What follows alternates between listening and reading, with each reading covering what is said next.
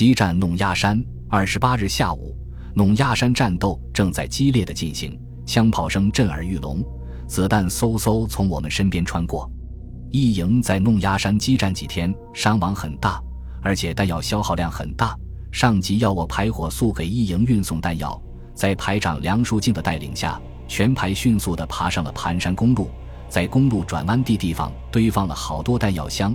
有一辆汽车冒着敌人的炮火，慢慢地往盘山公路上开上来。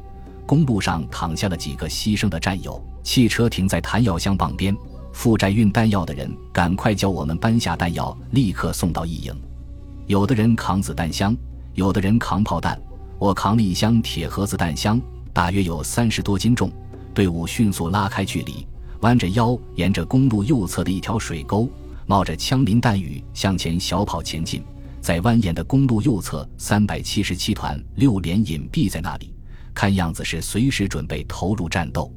我们穿过了他们，来到了公路的转弯处，前面是一片开阔地，子弹平平地从我们头上飞过，打得公路两边的山崖上火星四射，乱石齐飞。嗖嗖的炮弹落在附近的山上和公路上，发出一阵阵轰隆的爆炸声，四周升腾起爆炸的硝烟。